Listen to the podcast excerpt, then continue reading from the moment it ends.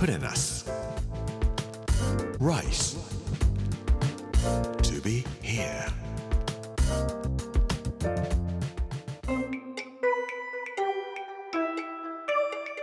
こんにちは作家の山口洋二ですこの時間はプレナス Rise to be here というタイトルで毎回食を通して各地に伝わる日本の文化を紐解いていきます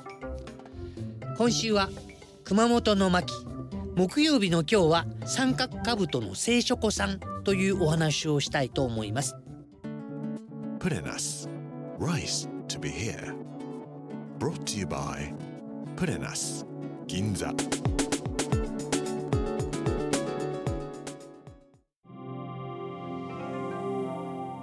僕が小学生の頃熊本は九州の中心地でした文化レベルも福岡より高かったんじゃないかなと思います。むしろ福岡というのは商業の町熊本というのは政治の町みたいな感じだったと思いますし逓信省というのも熊本にあって福岡にはありませんでした。僕はアマチュア無線の免許を取った時に無線局の開局申請などをしたのも熊本に書類を出しました。明治時代まで少なくとも大正時代の初めまで日本の政府は、えー熊本を中心にというような考え方はあったと思います。と言いますのは一つ九州帝国大学を作ろうとした時に、まあ、初めの予定では熊本に作る予定だったんですね。それから東海道山陽新幹線も初めの頃は福岡ではなくて熊本を終点にしようというふうに考えていたようです。江戸時代熊本を治めたのは細川家でした。細川家というのはもともと豊前小倉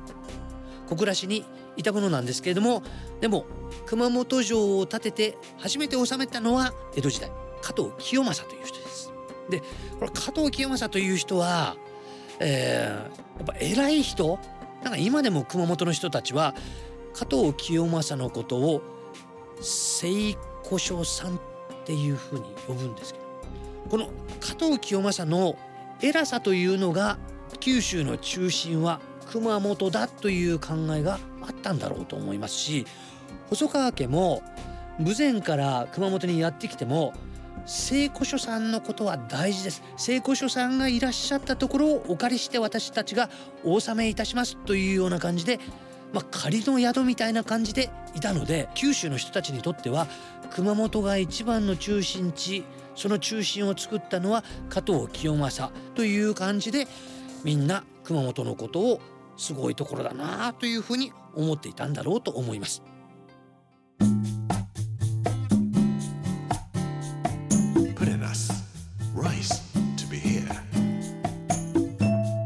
熊本のお土産って言ったら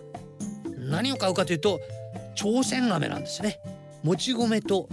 水飴とお砂糖だけで作ったもので透明感があってほんのりですね。なんかこう黄色っぽい色がポワーっとこう光を放っているような感じがします。見た感じで。片栗粉を表面にまぶしてありましてもちもちっとこういい食感でつるんとこう食べていってしまいます。もともとこの朝鮮飴というのは朝鮮半島に秀吉が攻め入ったその時に小西行長と加藤清正が先を争って侍たちを連れて行くことになるんですけれどもその時に加藤清正が持っていったのがこれ朝鮮飴というふうに言われます。もともとは朝鮮飴と呼ばれていたそうです。まあ、朝鮮というのは長く生きるという意味ですね。今はお土産として熊本に行くとどこにでもこの朝鮮飴と言って売ってあります。熊本の駅あの新幹線乗る時にも朝鮮飴欲しいと思えば、えー東海道山陽新幹線の売店かなんかに行くと朝鮮飴売ってますけども明治時代になってからしばらくするまで庶民はこの朝鮮飴って買うこともできなければ食べることもできないものでした。全量上中買い上げ品というふうに呼ばれていたものなんです。まあ、作った分だけ城の中で全部城内で全部買ってしまいますよっていうんで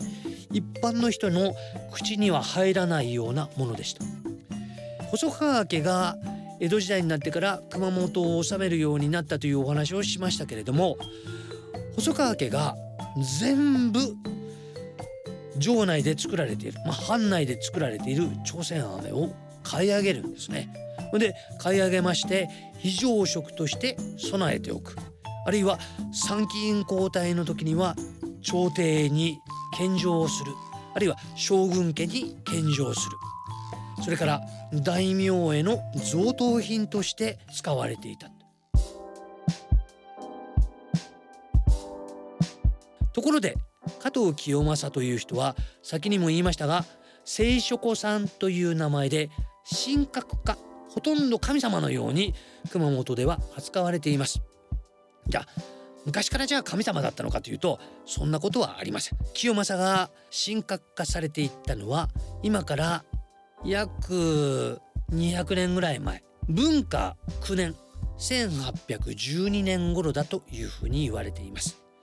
と言いますのは加藤清正という人が作ったのが熊本城ですねこの熊本城って国宝になるぐらいすっごいお城なんですよ。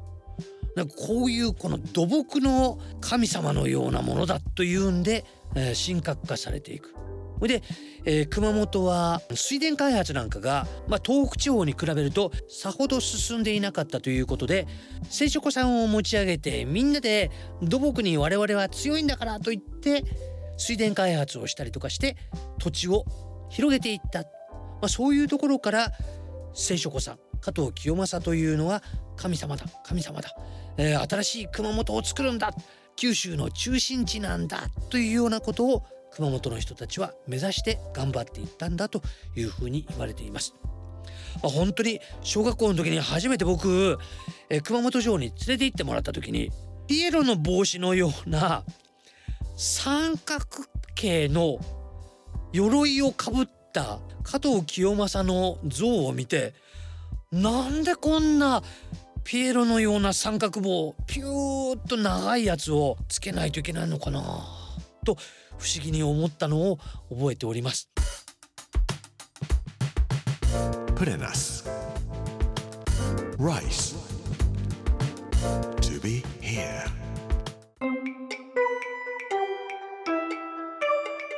プレナス Rise to be here.